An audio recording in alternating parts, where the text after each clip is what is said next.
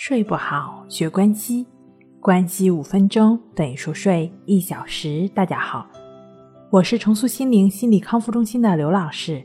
我们的微信公众号“重塑心灵心理康复中心”。今天我们要分享的作品是：就这三招，叫你安然入睡，想睡就睡。今天呢，我们教给大家三招安然入睡的好方法。第一招。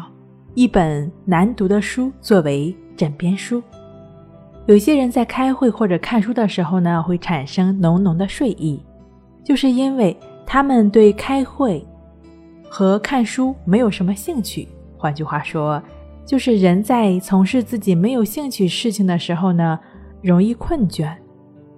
大脑在想要消除痛苦时，会分泌贝塔脑内分，这种物质呢，会有镇痛。令人感到轻松和幸福的作用，所以也被称之为脑内麻药。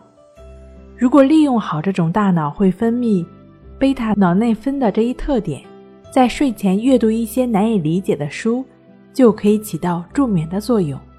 比如说，你可以选择一些哲学书、高深的专业类的书籍。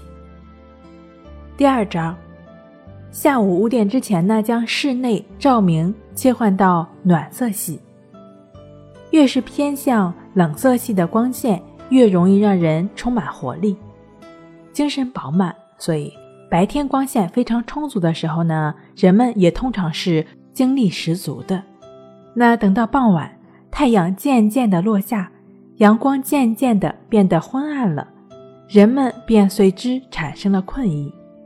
自然界对光线的控制原本已经很完美了，但是现在呢，很多人认为在昏暗的光线中读书对视力有伤害，于是室内光线刚一变暗就开始开灯了，让屋里恢复明亮。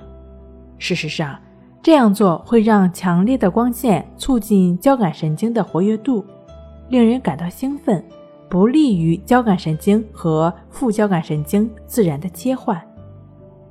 因此呢，可以在傍晚之后，最好将室内的照明切换成如同夕阳般的暖色系，以此呢来抑制交感神经的活动，让人感到放松，以便在夜晚自然的入睡。第三招，心烦睡不着的时候呢，降低脑袋的温度。如果因为心烦或者是说思虑过度而睡不着，可以在睡前。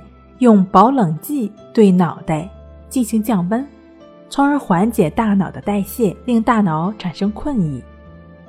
但是需要注意的是，不要直接将一些保冷剂呢放在额头或者后脑勺，以免温度太低，反而会令大脑清醒。